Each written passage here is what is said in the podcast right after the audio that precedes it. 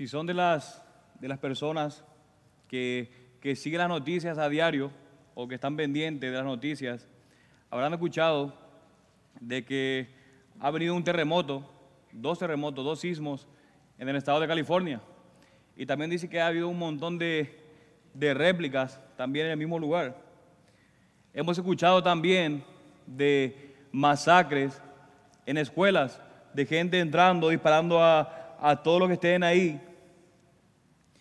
En estos días vemos que el terrorismo es una, es una realidad.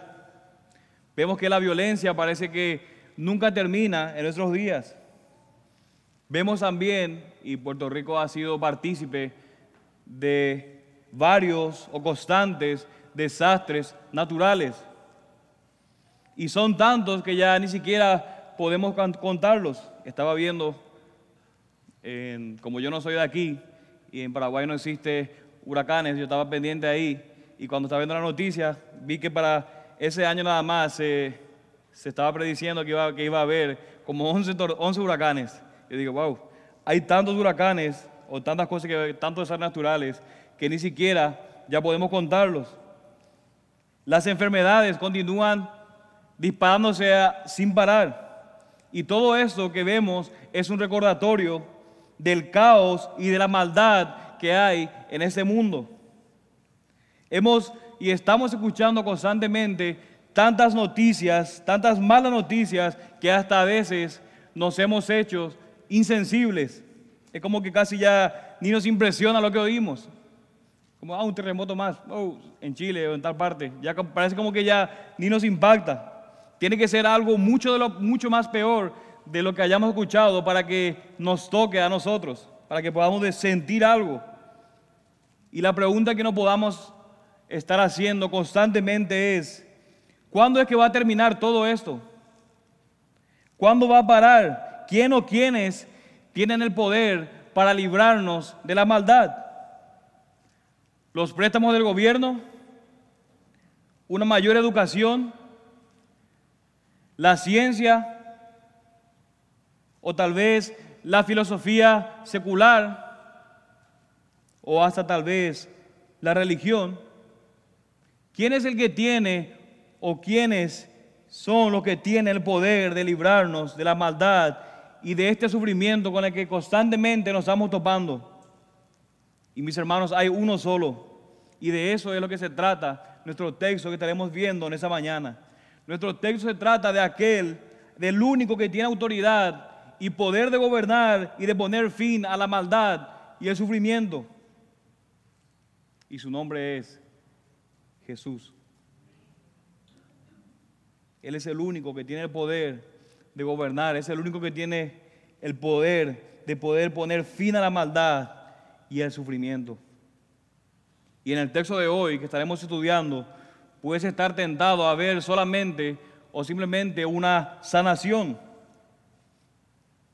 Pero lo que vemos en primer lugar es que si clamas en el nombre del Rey Jesús por salvación, tú serás salvo. Eso es lo que veremos en el pasaje. Esta sanación del cojo es solamente una pequeña imagen de la autoridad de Cristo para salvar. Es solamente una pequeña imagen del poder del Señor Jesucristo para salvar. De manera que haciendo un recuento de lo que hemos visto o que hemos estado viendo, el capítulo 2 de Hechos nos dejó con una imagen notable de los primeros días de la iglesia primitiva. Eh, habíamos, visto cómo el Espíritu Santo fortaleció y empoderó en Pentecostés a los apóstoles para qué? Para hablar en lenguas, para hacer sanidades. Habíamos visto que para ser testigos, el Espíritu Santo vino y los empoderó para ser testigos, porque en el momento en que ellos recibieron el Espíritu Santo, ¿qué hicieron? Empezaron a proclamar en diferentes idiomas. De manera que el Evangelio estaba siendo proclamado con gran valentía, y eso lo vemos en Pedro, que antes, ¿cómo era él? Vimos que había acobardado, había corrido, había hasta blasfemado en el nombre de Jesús, en nombre de Dios, para negar que no estaba con Jesús. Pero ahora como vimos que él está siendo valiente, empoderado por el Espíritu Santo para ser testigo y predicar el mensaje del Evangelio. Y vemos que la iglesia estaba creciendo a un ritmo bastante rápido. Por lo tanto, el capítulo 3 que estaremos estudiando hoy del libro de Hechos continúa el relato de la propagación del Evangelio y la obra milagrosa del Espíritu Santo a través del ministerio de los apóstoles. Y el pasaje lo veremos en dos grandes divisiones. Del versículo de 1 al 10 veremos el milagro en la puerta, la hermosa. Versículo de 1 al 10 veremos el milagro en la puerta, la hermosa. Y de los versículos 11 al 26 veremos una puerta mucho más hermosa. De 1 al 10, el milagro en la puerta, la hermosa. Y del 11 al 26, una puerta mucha, mucho más hermosa. Por tanto, vayan a sus Biblias, el capítulo 3, y leamos entonces todo el pasaje, toda la porción de hoy. Vamos a leer todo el capítulo 3, que es lo que nos toca en esta mañana. Capítulo 3 del libro de Hechos. ¿Lo tienen? Amén. Dice así la palabra del Señor. Y cierto día Pedro y Juan subían al templo a la hora novena, la de la oración. Y había un hombre cojo desde su nacimiento al que llevaban y ponían diariamente a la puerta del templo llamada la hermosa, para que pidiera limosna a los que entraban al templo. Este, viendo a Pedro y a Juan que iban a entrar al templo, les pedía limosna. Entonces Pedro, junto con Juan, fijando su vista en él, le dijo, míranos. Y él los miró atentamente, esperando recibir algo de ellos. Pero Pedro dijo, no tengo plata ni oro, mas lo que tengo te doy. En el nombre de Jesucristo, el Nazareno, anda. Y haciéndolo de la mano derecha, lo levantó. Y al instante sus pies y tobillos cobraron fuerza. Y de un salto se puso en pie y andaba. Entró al templo con ellos caminando, saltando y alabando a Dios. Todo el pueblo lo vio andar y alabar a Dios y reconocieron que era el mismo que se sentaba a la puerta del templo, la hermosa, a pedir limosna y se llenaron de asombro y admiración por lo que le había sucedido. Y estando él asido de Pedro y de Juan, todo el pueblo, lleno de asombro, corrió al pórtico llamado de Salomón, donde ellos estaban. Al ver esto, Pedro dijo al pueblo, varones israelitas, ¿por qué os maravilláis de esto? ¿O por qué nos miráis así? Como si por nuestro poder o piedad lo hubiéramos hecho andar. El Dios de Abraham, de Isaac y de Jacob, el Dios de nuestros padres, ha glorificado a su siervo Jesús, al que vosotros entregasteis y repudiasteis en presencia de Pilato, cuando éste había resuelto ponerle en libertad. Mas vosotros repudiasteis al santo y justo y pedisteis que se os concediera un asesino y disteis muerte al autor de la vida, al que Dios resucitó de entre los muertos, de los cuales, lo cual nosotros somos testigos. Y por la fe en su nombre, es el nombre de Jesús lo que ha fortalecido a este hombre a quien veis y conocéis. Y la fe que viene por medio de él le ha dado esta perfecta sanidad en presencia de todos vosotros. Y ahora, hermanos, yo sé que obraseis por ignorancia, lo mismo que vuestros gobernantes. Pero Dios ha cumplido así lo que anunció de antemano por boca de todos los profetas, que Jesucristo debería padecer. Por tanto, arrepentidos y convertidos, para que vuestros pecados sean borrados, a fin de que tiempos de refrigerio vengan a la presencia del Señor. Y Él envía a Jesús, el Cristo designado de antemano para vosotros, a quien el cielo debe recibir hasta el día de la restauración de todas las cosas, acerca de lo cual Dios habló por boca de sus santos profetas desde tiempos antiguos. Moisés dijo, el Señor os levantará un profeta como yo de vuestros hermanos. A él prestaréis atención en todo cuanto os diga. Y sucederá que todo el que no presta atención a aquel profeta será totalmente destruido de entre el pueblo. Y asimismo, todos los profetas que han hablado de Samuel y sus sucesores en adelante también anunciaron estos días. Vosotros sois los hijos de los profetas y del pacto que Dios hizo con vuestros padres al decir a Abraham, y en tu simiente serán benditas todas las familias de la tierra. Para vosotros en primer lugar, Dios, habiendo resucitado a su siervo, le ha enviado para que os bendiga, a fin de apartar a cada uno de vosotros de vuestras iniquidades. Vamos a, leer, vamos a orar. Padre, te alabamos Dios por tu gran bondad, Señor. Gracias, Padre, porque tenemos tu palabra, Señor, que es la palabra profética más segura. Te pido, Señor, como estábamos cantando en esta, hace unos minutos, que tú, Señor, rompas el duro suelo en nosotros, pero también, Señor, que hagas crecer tu fruto, Señor, en nosotros. Te pido, Padre, que tú uses al predicador en esta mañana y que sea, Señor, tu poder, por medio de tu Espíritu Santo, quien obre en los corazones de estas personas, Señor. Predica un mejor sermón de lo que yo puedo hacer en cada una de estas vidas. En el nombre de Jesús te lo pedimos y para tu gloria. Amén. Veamos entonces la primera parte, el milagro en la puerta, la hermosa. Notemos el versículo 1, nos va a dar el escenario en el que ocurre todo ese evento. Noten que dice el pasaje, y cierto día Pedro y Juan, y quisiera hacer un breve comentario aquí, porque es notable cómo Lucas relata aquí que Pedro y Juan estaban trabajando juntos en el ministerio. Y algo llamativo es que, según el relato bíblico y algunas tradiciones históricas, es que Pedro y Juan eran iguales entre sí. No, eran completamente diferentes entre ellos. Juan era conocido por su amabilidad y su enfoque en el amor hacia los demás. Y Pedro, sin embargo, es recordado por su audacia y también a veces su descaro. De manera, mis hermanos, que esta, este tipo de compañía, este tipo de asociación es la que es más efectiva en el ministerio. Dios le da a la iglesia dones y una, grande, una gran diversidad de personalidades entre los creyentes que lo conforman. Y como iglesia, nuestra labor consiste en ayudarnos y apoyarnos unos a otros a ejercitar nuestros dones con mayor excelencia y piedad, pero al mismo tiempo que nos complementamos unos a otros en los dones o capacidades que yo carezco o que los otros carecen. Mis hermanos, esta fusión de personalidades y dones servirá mucho mejor a la novia de Cristo para enfrentar fielmente a los desafíos que presenta el ministerio de la iglesia. De manera que vemos a Pedro y a Juan que se complementaron mutuamente y pudieron trabajar modelando el tipo de ministerio que ayuda a edificar a la iglesia, al cuerpo de Cristo, como evidencia de una comunidad sobrenatural que hemos visto la semana pasada.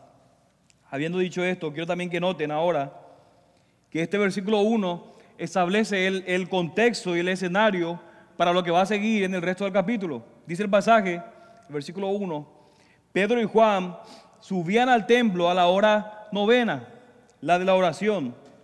Ellos estaban dirigiendo al templo a la hora novena, es decir, a las 3 de la tarde.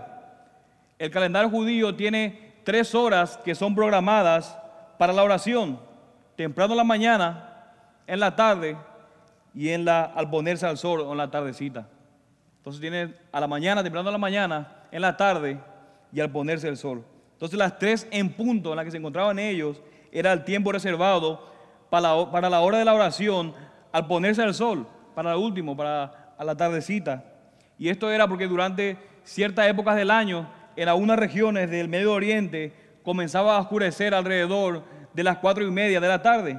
De manera que por la seguridad de los que viajaban al templo para hacer las horas asignadas para la oración, pudieran llegar todavía a plena luz del día. Otra cosa importante es que Lucas indica que Pedro y Juan, ¿qué estaban haciendo? Subían, dice que estaban subiendo al templo en ese momento. Esto sugiere que ellos estaban haciendo o simplemente estaban haciendo lo que se esperaba de ellos y por el tiempo en el que se encuentra esa palabra, podemos ver que era algo que ellos acostumbraban a hacer. Constantemente estaban yendo al templo, que era observar fielmente la hora de la oración de la tarde, porque en ese momento de la iglesia primitiva todavía no había una separación, porque los creyentes mantenían todavía fielmente la mayoría de las tradiciones judías. Aquí, aquí lo podemos ver, a Pedro y Juan cumpliendo con los requisitos de orar en, en, el templo. Ahora, una vez establecido el escenario en el que suceden estos hechos, en el versículo 1, Lucas entonces va a llevar ahora al corazón o al conflicto de esa narración en el versículo 2. Noten el versículo 2. Dice que había un hombre cojo desde su nacimiento, al que llevaban y ponían directamente a la puerta del templo llamada La Hermosa, para que pidiera limosna a los que entraban al templo. Ahora, en el primer siglo, ser un discapacitado era realmente una verdadera sentencia de muerte, o al menos una sentencia de una vida que iba a caracterizar en sufrimiento y pobreza. Una persona discapacitada era una carga realmente para la familia que tenía la responsabilidad de mantenerlo económicamente, sino que no solamente eso, sino que la evidencia histórica nos muestra que estas personas que eran una gran carga para estas familias también eran una gran carga para la sociedad. Muchas de esas personas fueron víctimas de gran infanticidio en el mundo pagano. Pero sin embargo, aunque para los judíos estaba estrictamente prohibido matar a un, a un discapacitado, seguía siendo todavía igual muy difícil para una familia que vivía a un nivel de, de medio de subsistencia poder cuidar de este tipo de personas. Entonces lo que mayormente hacían era llevarle a lugares públicos donde podían recibir misericordias o limosnas, como vemos como que hicieron con ese hombre. En otras palabras, estas personas discapacitadas estaban realmente sufriendo constantemente y vivían en ruina. Y no solamente eso, sino que también a menudo eran considerados como espiritual o moralmente inferiores. De ahí que vemos en, en el capítulo 9 de Juan, del Evangelio de Juan, cuando los, los apóstoles se encontraron con un hombre, perdón, que había sido ciego y le preguntaron a Jesús, ¿quién pecó? ¿Este hombre o sus padres? Porque esa era la cosmovisión que tenían ellos en ese momento, porque ellos consideraban a los discapacitados moralmente o espiritualmente inferiores. Ahora, mis hermanos, un pequeño comentario es, es correcto, es correcto atribuir todas las enfermedades y discapacidades al pecado de manera general. Es correcto que por el pecado es que hay enfermedades, discapacidades. Sin embargo, es incorrecto pensar que siempre podemos identificar un pecado en particular que fue lo que causó tal enfermedad o discapacidad. Por ejemplo, a veces vemos una enfermedad, por ejemplo, hepática, pero es una enfermedad hepática porque es causada, gracias, porque esa persona abusa del alcohol. Entonces ahí sí podemos identificar un pecado que está atribuyendo a esta enfermedad. Pero la mayoría de las causas o discapacidades no pueden atribuirse necesariamente a un comportamiento pecaminoso, porque noten cómo Jesús mismo le responde a sus discípulos cuando le preguntan acerca de quién pecó. Jesús le dijo que no era ni el pecado del hombre ni de sus padres lo que causaba su ceguera. Más bien Jesús dijo que el hombre nació ciego para que la obra de Dios se muestre en él. Por lo tanto, debemos seguir las instrucciones de Jesús y pensar de manera correcta acerca de eso. Entonces, con esa información histórica ya en su lugar, podemos entender ahora cuán trágica, cuán difícil era la situación en Hechos 3, cuando este hombre cojo llama a Pedro y a Juan suplicando ayuda para sobrevivir tal vez un día más. Pero el pasaje también nos dice que ese hombre estaba colocado en dónde? Frente a la puerta del templo llamada La Hermosa y algunos dicen que era la puerta de Nicanor. Esa puerta es muy probablemente la que, la que separaba de la parte de los judíos de los gentiles, específicamente de la parte de las mujeres a la parte de los gentiles. Ahora, las puertas en el primer siglo eran puertas que eran enormes, ya que servían como protección para ciudades o complejos, como vemos aquí en el templo. Y el tamaño y la complejidad de una puerta señalaban el valor de la persona o de la deidad a la que ellos iban a honrar o venerar en el lugar. Así que cuanto más magnífica era la puerta, mayor era el valor del sujeto que era adorado. Vemos entonces que este hombre se coloca estratégicamente cerca de esta puerta para pedir limosna, ya que vemos que los judíos devotos tal vez tendrían mayor cargo de conciencia, ya que iban a entrar al templo y le veían ahí y como se iban a orar y veía alguien ahí lisiado, tal vez tenga mayor, mayor cargo de conciencia y le den una limosna. Entonces la puerta del templo era el mejor lugar para encontrar personas que lo cuidaran. Notemos el versículo 3 ahora. Este, viendo a Pedro y a Juan que iban a entrar al templo, les pedía limosna. Entonces Pedro, junto con Juan, fijando su vista en él, le dijo, míranos. Y él los miró atentamente, esperando recibir algo de ellos. Entonces vemos aquí que este hombre le pide limosnas y en lugar de ignorarlo como mayormente o muchos de nosotros tendemos a hacer cuando nos enfrentamos a algo así en público, Pedro y Juan lo miraron directamente al hombre y le dijeron, míranos, míranos. Imagino que dado este acercamiento que ellos lo estaban haciendo, este hombre tal vez esperaba o estaba seguro de que iba a recibir algo de ellos, que por lo tanto, ¿qué hizo? Les prestó atención, les prestó atención ese pasaje. De manera que de pie ante la puerta, la hermosa del templo, Pedro y Juan le mostraron al cojo, lo van a mostrar ahora, una puerta que es mucho más hermosa, que le, que le permitió compartir entonces de Jesucristo, la gracia de Jesucristo con un hombre necesitado. Y mis hermanos, una cosa que vemos en este relato es que a menudo o constantemente esperamos muy poco de Dios, o tal, o tal vez no vemos la verdadera profundidad de nuestra necesidad. Y por lo tanto no buscamos una solución que sea legítima para nuestro estado. Este hombre pedía o pensaba que lo que mejor que podía pedir o lo que mejor que podía conseguir era nada más dinero para su próxima comida. Tal vez pensaba que eso era lo único que podía conseguir. Pero al final del relato veremos que aprendería que Cristo le va a dar mucho más de lo que jamás podría haber imaginado. Pero así como este hombre, muchas veces pedimos limosna en vez de una sanación, ya que muchas veces no podemos ver nuestras necesidades específicas que son más profundas, que no son solamente físicas, sino que son espirituales. Le pedimos a Dios tal vez que cambie nuestras circunstancias en lugar de pedirle que nos cambie a nosotros para poder encontrar gozo y contentamiento en cualquiera que sea la situación en la que nos encontremos. Y mis hermanos, Dios no nos promete en esa vida prosperidad, pero sí promete a su espíritu y poder para poder vencer al pecado. Mis hermanos, Dios no promete riquezas, pero sí promete contentamiento en Cristo. Y no debemos distraernos fácilmente con lo que este mundo tiene para ofrecer, cuando Jesús puede ofrecernos algo mucho más de lo que cualquiera de nosotros pudiéramos o podríamos haber imaginado. Así que habiendo captado la atención del hombre cojo, note el versículo 6. Pero Pedro dijo, no tengo plata ni oro. Y esto es algo muy llamativo, porque se cree que esa puerta, la hermosa, que era la de Nicanor, estaba forrada de oro y plata. Estaba lleno de oro y plata.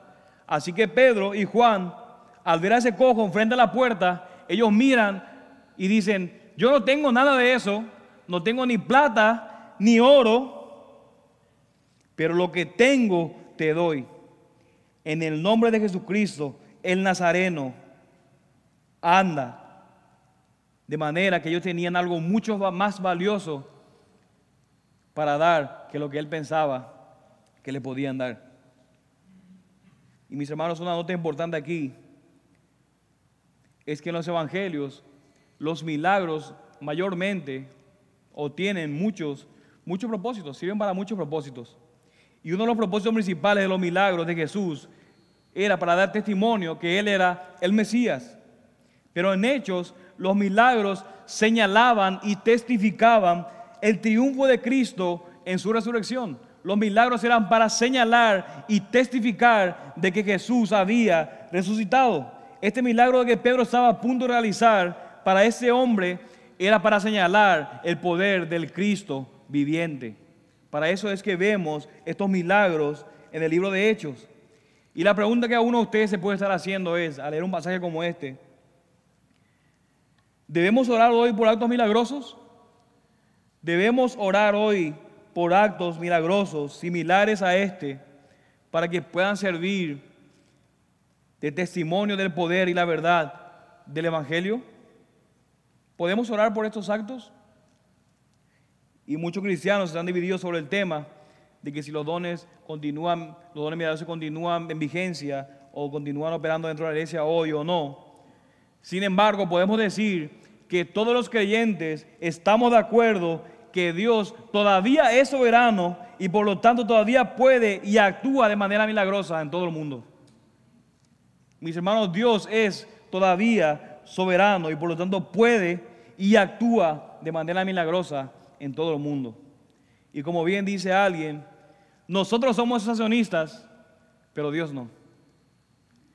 Nosotros somos sensacionistas, pero Dios no. De manera que no podemos de ninguna manera dictarle a Dios cómo debe actuar en el mundo. No podemos dictar a Dios cómo debe actuar en el mundo, pero podemos pedirle con toda confianza que use su poder para glorificarse y salvar a los perdidos. Y noten ahora cómo sigue el versículo 7. Y haciéndolo de la mano derecha, lo levantó. Al instante sus pies y tobillos cobraron fuerza y de un salto se puso en pie y andaba. Entró al templo con ellos caminando, saltando y alabando a Dios.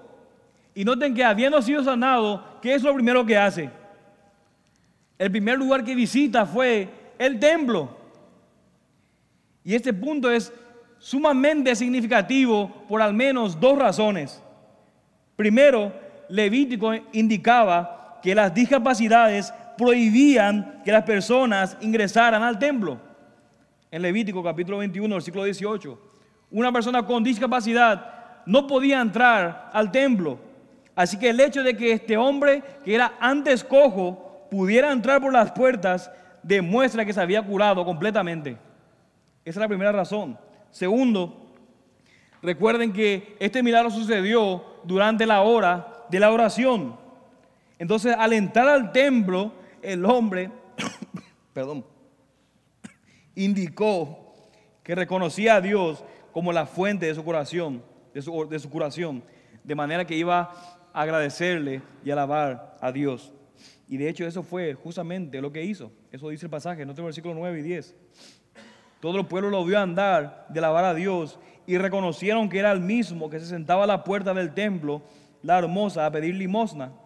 Y se llenaron de asombro y admiración por lo que le había sucedido. Tan pronto como la gente vio allí que este hombre podía caminar, se llenaron de asombro y admiración. Y este asombro y esta admiración de estas personas hizo que se acercaran ellos entonces a los apóstoles. Y entonces Pedro y Juan vieron una oportunidad más para compartir el Evangelio. Y aquí tenemos el título del sermón.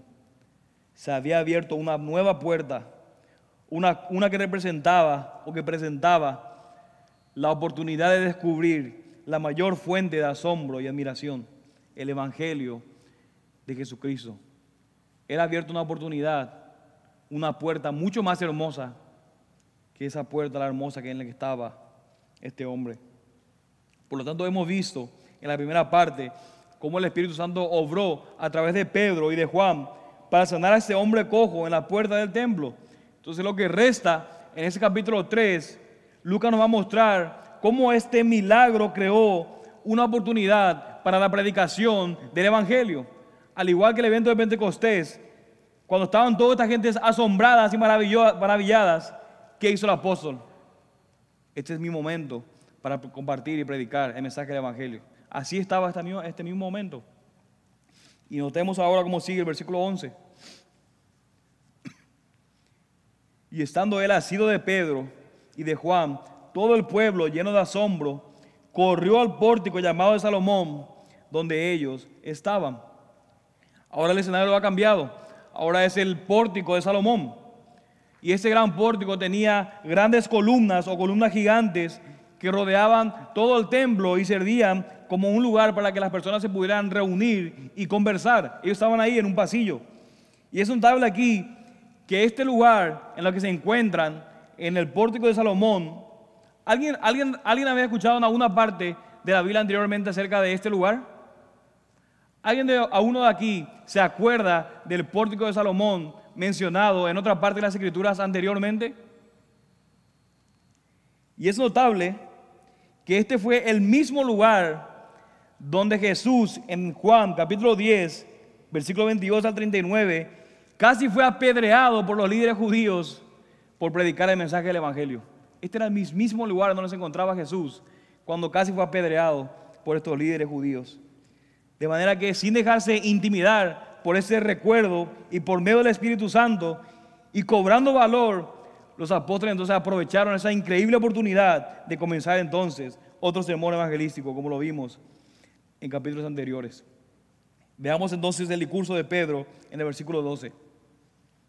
Y al ver esto, Pedro dijo al pueblo, varones israelitas, ¿por qué os maravilláis de esto? ¿O por qué nos miráis así? Como si por nuestro propio poder o piedad lo hubiéramos hecho andar. ¿Qué estaba haciendo el pueblo? ¿Qué estaban haciendo? El pueblo erróneamente estaba mirando la fe y la piedad de Pedro y de Juan como la fuente de ese milagro. Sin embargo, Pedro vemos que rechazó, aunque seguramente haya sido tentador, estos elogios. Pedro rechazó. De manera que nosotros debemos tener la misma actitud como Pedro, que señaló a Jesús como la fuente del milagro. Pero de la misma manera, no solamente señaló a Jesús como la fuente del milagro, sino que también proclamó audazmente que su audiencia necesitaba a Jesús tanto como el cojo, no por la curación física, sino por la curación espiritual. Esta gente necesitaba, a lo mismo que el cojo, no solamente esa curación física, sino que la espiritual. Y vamos a ver que en este sermón de Pedro, el apóstol enfatiza tres hechos teológicos.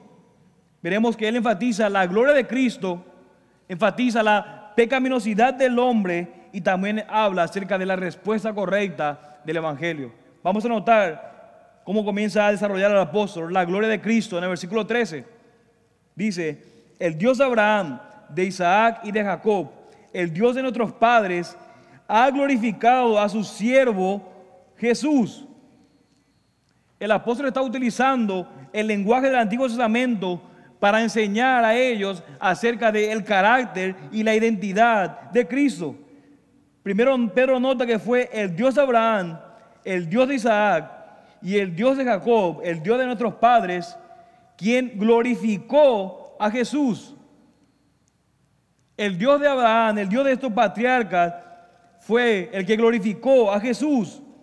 O sea que esta lista, esta lista de patriarcas resalta y recordaba a, a ellos las promesas que Dios le había dado a Abraham en Génesis capítulo 12, capítulo 15 y capítulo 17. ¿Y qué Dios le había prometido en esos pasajes a Abraham? Dios le había prometido a Abraham que sería el padre de una multitud de naciones. Y como lo deja claro el resto del Nuevo Testamento, esta promesa se cumple en última instancia en Jesús y en la iglesia. Jesús es el verdadero hijo de Abraham, según Gálatas capítulo 3, versículo 16. Y también los que se unen a Él por la fe son hijos de Abraham. Por lo tanto, primeramente nota que este Dios es el que glorificó a Jesús. Y segundo, Pedro identifica también a Jesús como el siervo de Dios. Perdón. Y esto es sumamente significativo porque ese lenguaje a los oídos de esa gente, de estos judíos, este siervo, recordaba a ellos la famosa profecía de Isaías en el capítulo 52 y capítulo 53. En su ministerio terrenal, Cristo vino como el siervo sufriente, que es escrito en esos pasajes de Isaías.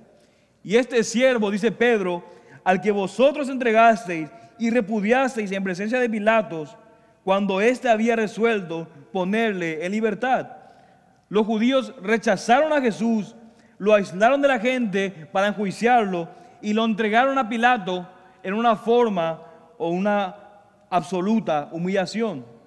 De manera que Pedro, al usar esta palabra siervo, estaba afirmando conscientemente que fue Jesús quien cumplió las promesas o la profecía de Isaías. ¿Y qué es lo que estaba haciendo el apóstol con todo esto?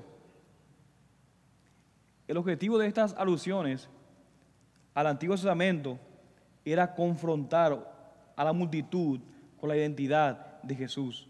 Él le quería mostrar a ellos la identidad de Jesús.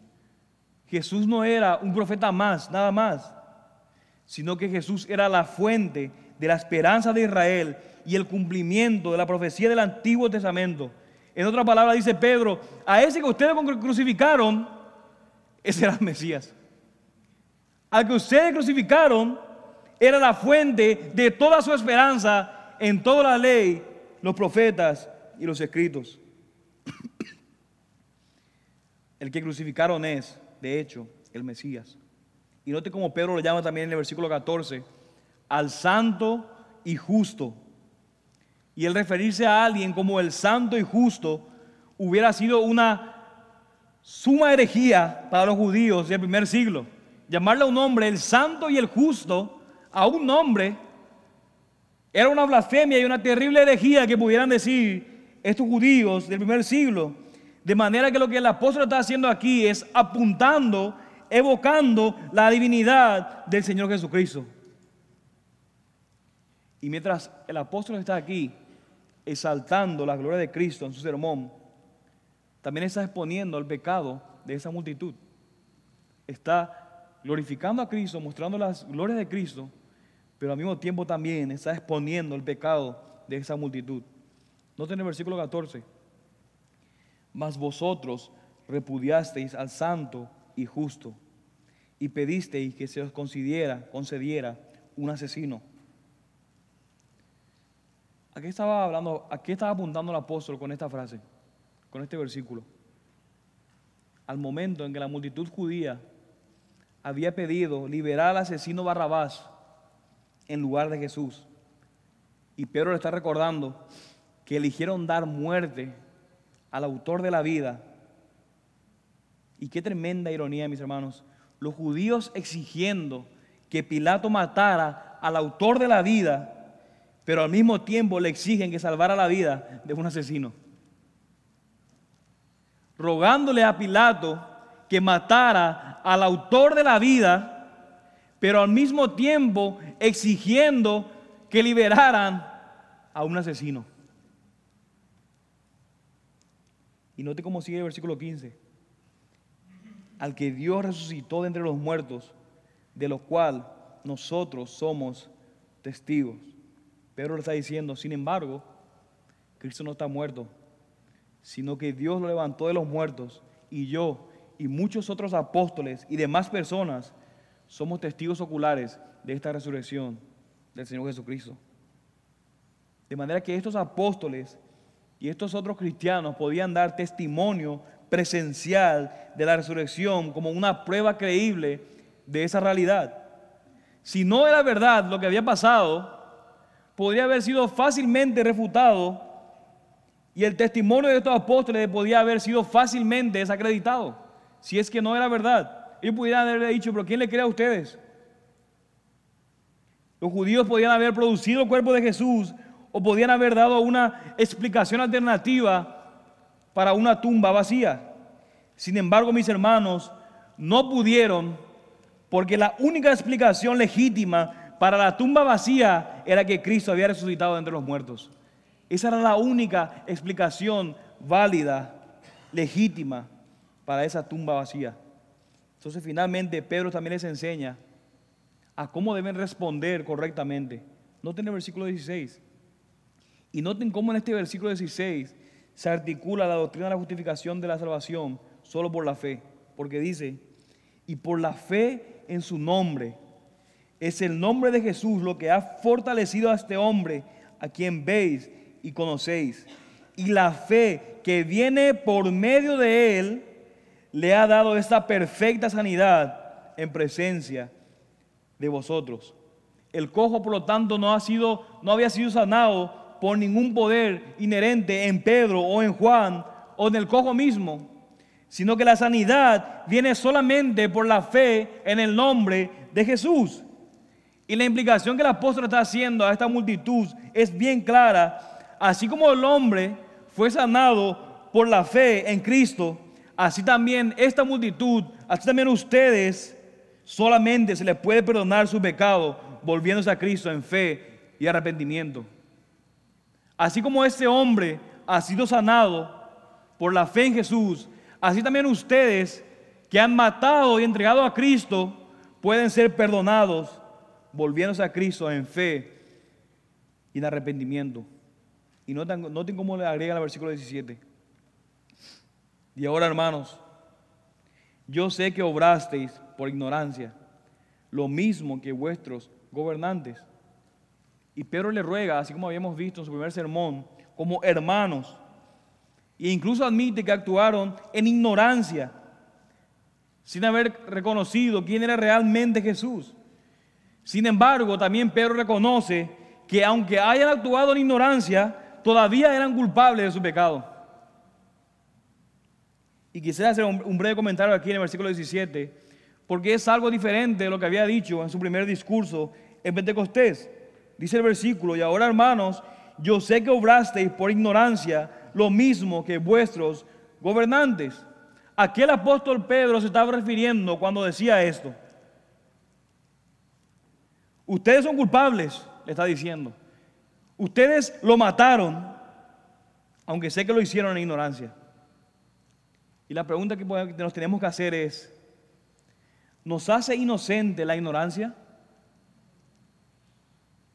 ¿La ignorancia me hace inocente? Y creo que la respuesta lo tenemos adelante, en el capítulo 17, que fue el mensaje que Pablo dio en el aerópago.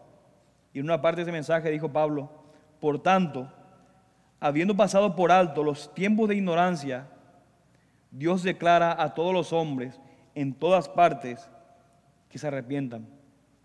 Y en 1 Corintios capítulo 2 versículo 7 leemos, versículo 6, sino que hablamos sabiduría de Dios en misterio, la sabiduría oculta que desde antes de los siglos Dios predestinó para nuestra gloria, la sabiduría que ninguno de los gobernantes de este siglo ha entendido, porque si la hubiera entendido, no habrían crucificado al Señor de la gloria. Si ellos hubieran sabido en realidad lo que estaban haciendo plenamente, dice este pasaje que no lo habrían hecho. ¿Se dan cuenta de las implicaciones que tiene este pasaje?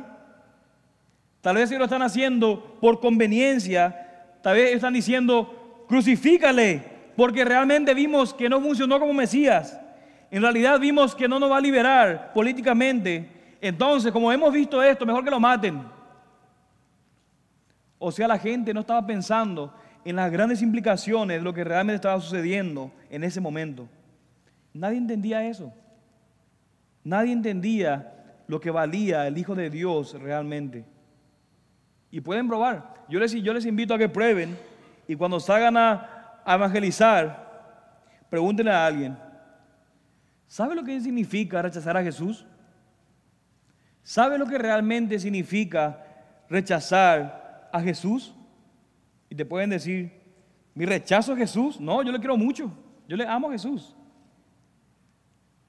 No, la gente no está entendiendo lo que está rechazando. La gente no lo puede entender plenamente lo que está rechazando. Entienden en una parte, pero como dice Pablo, nadie tiene excusa. Nadie tiene excusa. Entonces la ignorancia de esta gente se basa principalmente en el hecho de que no entendían o no entienden la profundidad de lo que está sucediendo y por eso Jesús dijo en la cruz, ¿qué dijo Jesús? Padre, perdónalos porque no saben lo que hacen.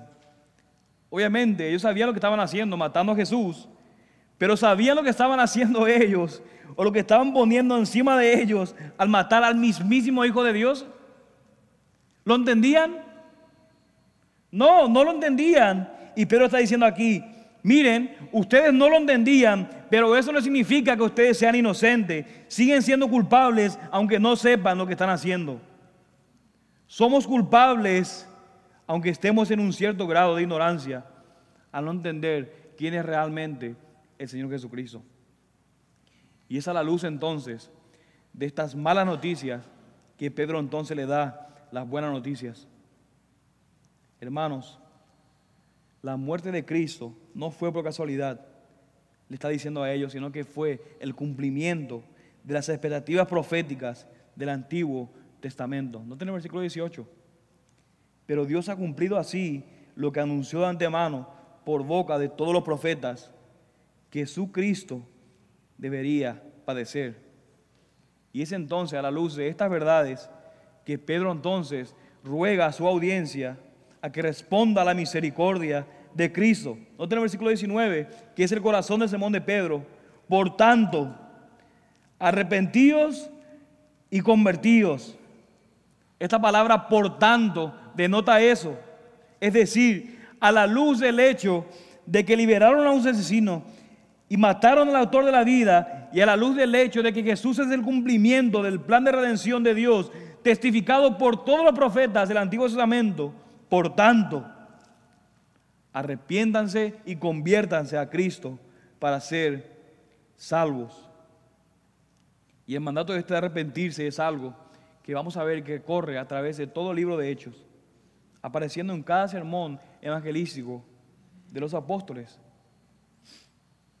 Y una pregunta práctica que podemos hacernos es, ¿cómo es que yo me arrepiento? ¿Cómo yo puedo arrepentirme?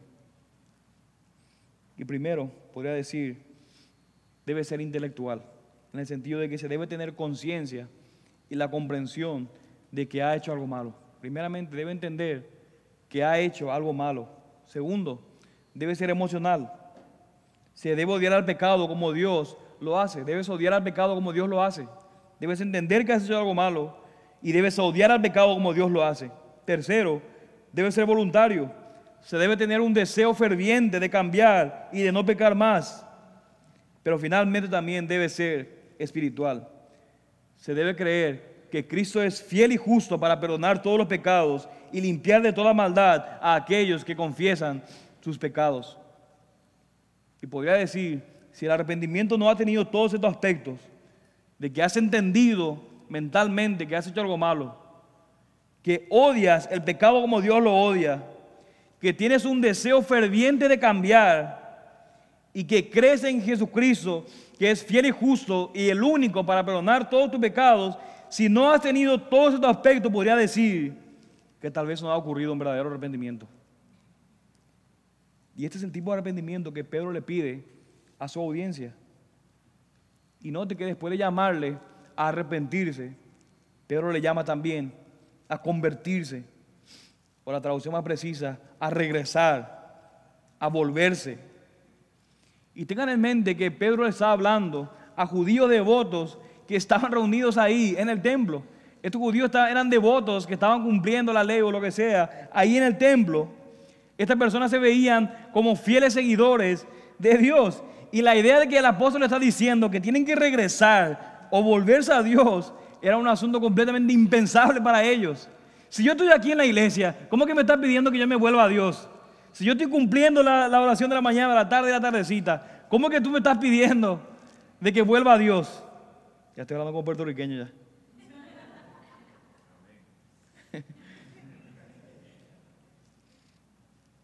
en lo que respecta a ellos, lo que estaba en la mente de ellos, ellos nunca habían dejado a Dios. Pero con esto, mis hermanos, Pedro estaba cambiando de manera radical las suposiciones de que los judíos tenían sobre ellos y su relación con Dios. El apóstol estaba mostrando de una manera sumamente radical, radical la relación de ellos con Dios mismo. Puede que sean israelitas físicos, pero eso no le convierte en absoluto en heredero de la vida eterna. Lo que necesitan es la unión con la verdadera simiente de Abraham, que es Jesucristo. Estos judíos pensaban que eran justos ante Dios a causa de su compromiso con la ley y sus sacrificios, pero su confianza estaba completamente equivocada. De manera que el apóstol lo llama a regresar a Dios al venir a Jesucristo mismo.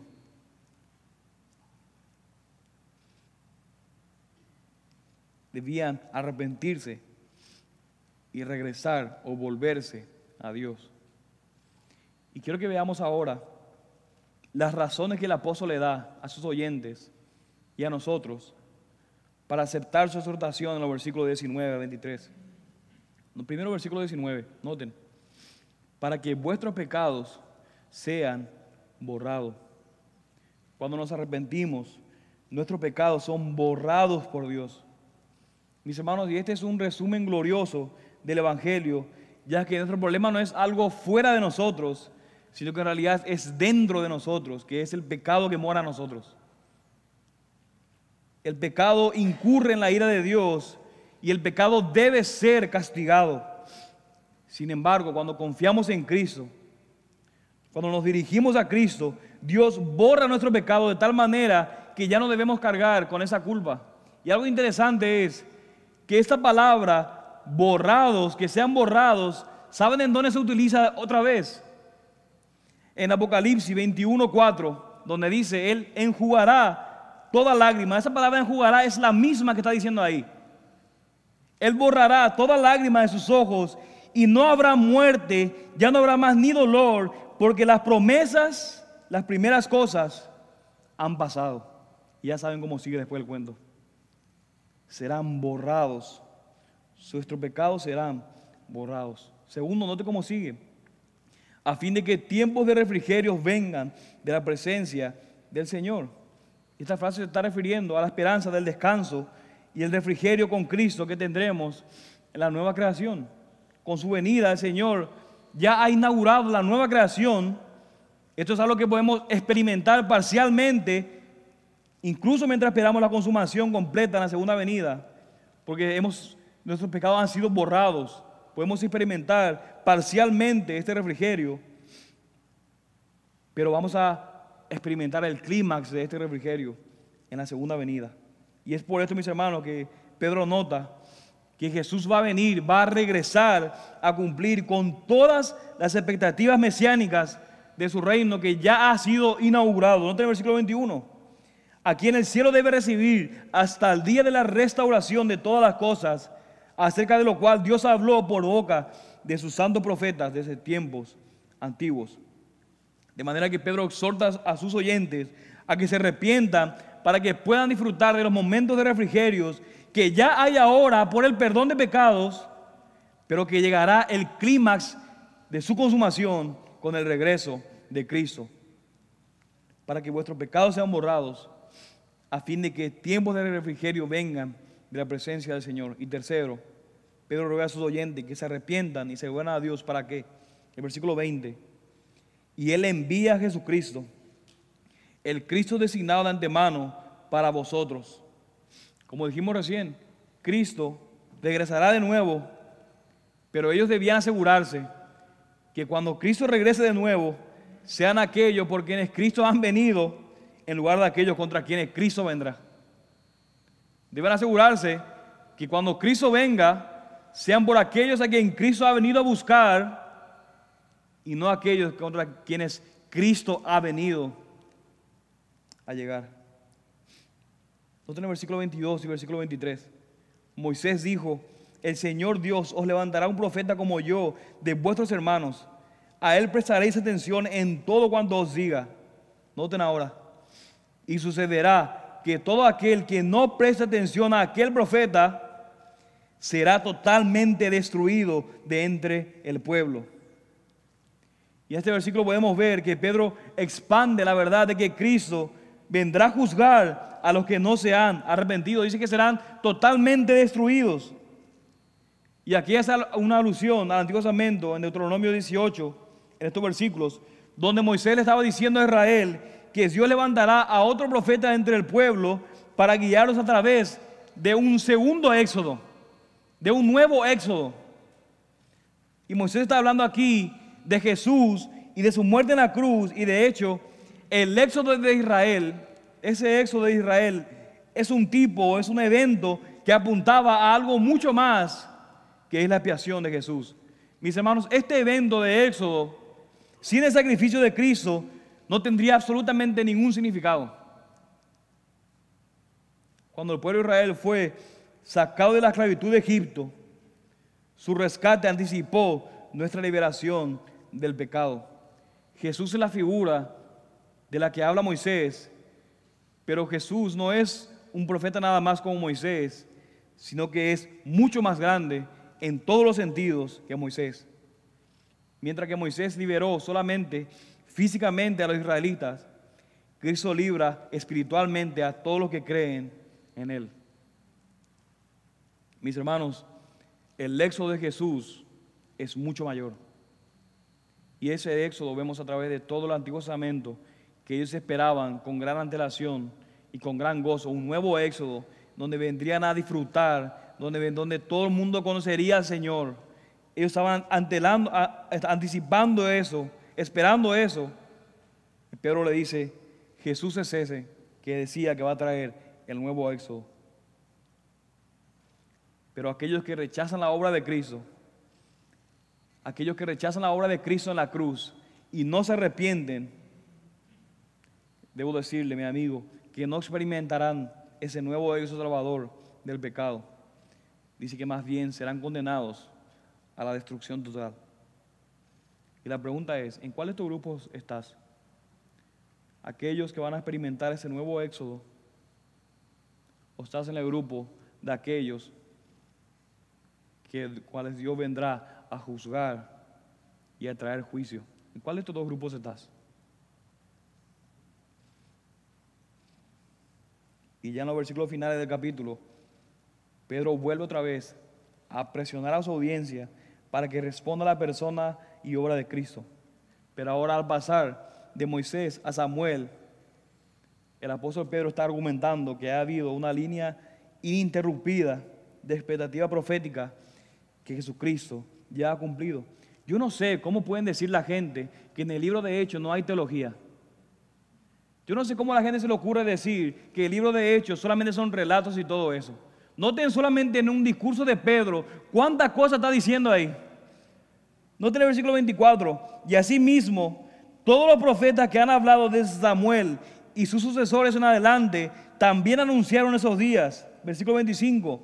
Vosotros sois los hijos de los profetas y del pacto que Dios hizo con vuestros padres al decir a Abraham, y en tus simientes serán benditas todas las familias de la tierra. En otras palabras, ustedes, varones israelitas, deberían haber reconocido esto.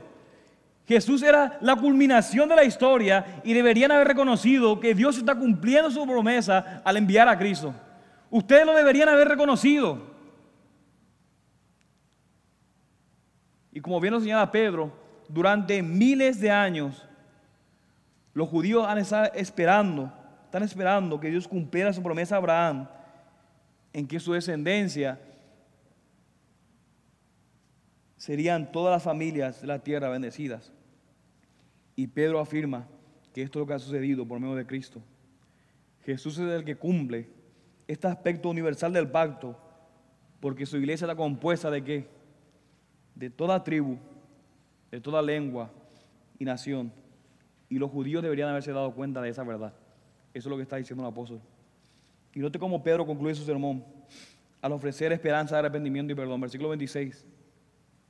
Para vosotros en primer lugar, Dios, habiendo resucitado a su siervo, le ha enviado para que os bendiga, a fin de apartar a cada uno de vosotros de vuestras iniquidades. En otras palabras, si bien ese el Evangelio es para todos los pueblos, ha llegado a ustedes primero, a los judíos. Se le está ofreciendo a Cristo para bendecirlos y para que se vuelvan a su maldad. Otro versículo 26. Para vosotros en primer lugar, Dios, habiendo resucitado a su siervo, le ha enviado para que os bendiga a fin de apartar a cada uno de vosotros de vuestras iniquidades. Y mis hermanos, qué tan tremenda imagen del Evangelio vemos aquí, que incluso estas personas que pidieron matar a Cristo y liberar a cambio al asesino Barrabás, ahora se le está ofreciendo perdón y bendición a través de ese mismo Cristo.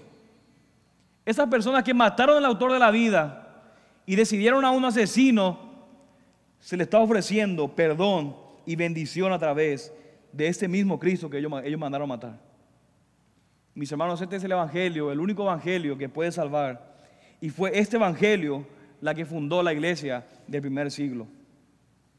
Y amados hermanos, este capítulo de Hechos muestra que solamente hay dos respuestas posibles al Evangelio. Arrepentirse y regresar a Dios o, ser o rechazarlo y ser destruido por su ira.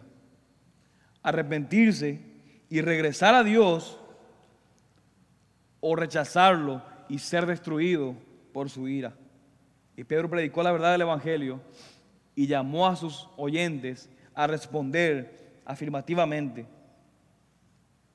Los cristianos son aquellos que han escuchado el mismo Evangelio, son aquellos que han respondido con arrepentimiento, pero que también ahora se esfuerzan para asegurar que los que les rodean escuchen este glorioso mensaje y sean llamados a responder con arrepentimiento y fe para que ellos también puedan disfrutar de que sus pecados sean borrados y eliminados y disfrutar del anticipo glorioso,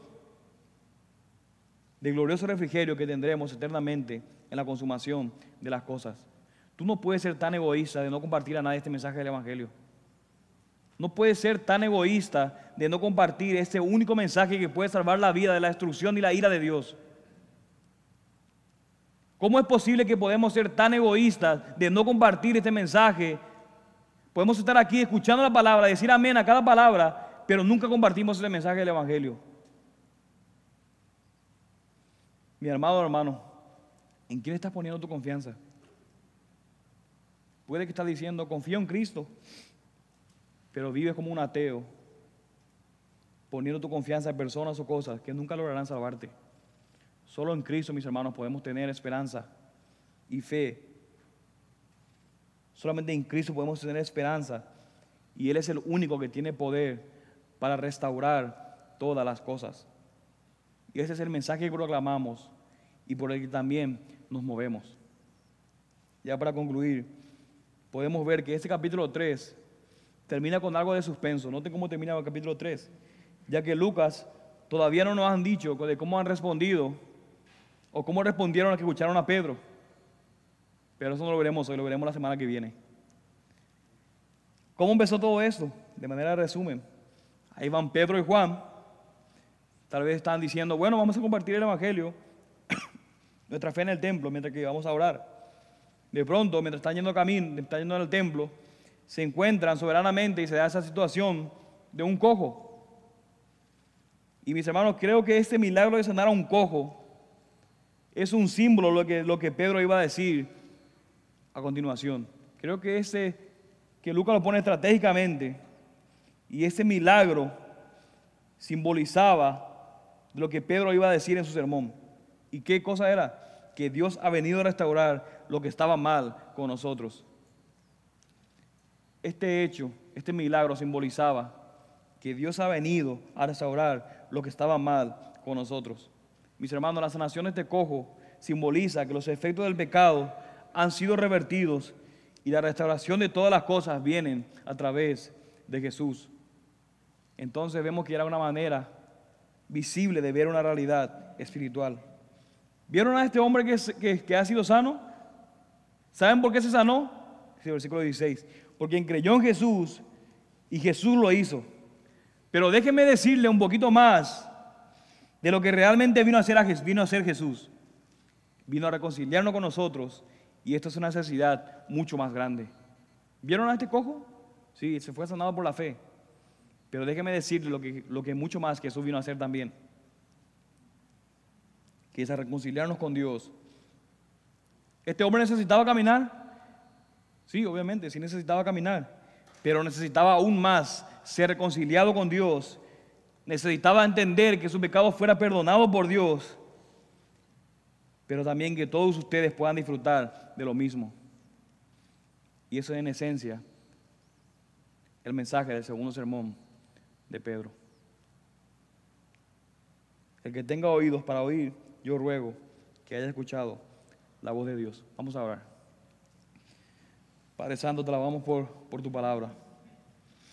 Te alabamos, Padre, por tu Hijo Cristo, que vino a morir en la cruz, Señor, a vivir la vida que ninguno de nosotros pudiéramos vivir para que tuviéramos perdón, Señor, para que nuestros pecados sean borrados, para que podamos experimentar refrigerio y algún día en la consumación de manera mucho más grande y que también algún día podamos esperar que Cristo va a volver a venir otra vez. Te alabamos por tu palabra, Señor. Ayúdanos a vivir de acuerdo a este mensaje. Ayúdanos a compartir, Señor, este mensaje, que es el único mensaje que puede salvar. Tú, Señor, has, destinado, Señor, que es a través de la proclamación de este mensaje que tú estás atrayendo a pecadores a ti, Señor. No nos dejes, Señor, en esta ignorancia. No nos dejes, Padre, en nuestro egoísmo. Padre, te pedimos que podamos tener contentamiento y que siempre podamos ver, Señor, nuestra mayor necesidad, que no es, Señor, las cosas que el mundo puede ofrecer, sino de lo que solamente tú puedes ofrecer, Señor, que es salvación y perdón en, perdón en ti. Y podemos tener contentamiento, porque todo lo podemos en Cristo que nos fortalece, en la aflicción y en el sufrimiento, Señor, que vivimos en este mundo. Te alabamos por tu palabra, Padre. Y te pido, Señor, que tu Espíritu Santo rompa el duro suero en nosotros, pero que también haga crecer tu fruto en nosotros. En el nombre de Jesús oramos y para tu gloria. Amén.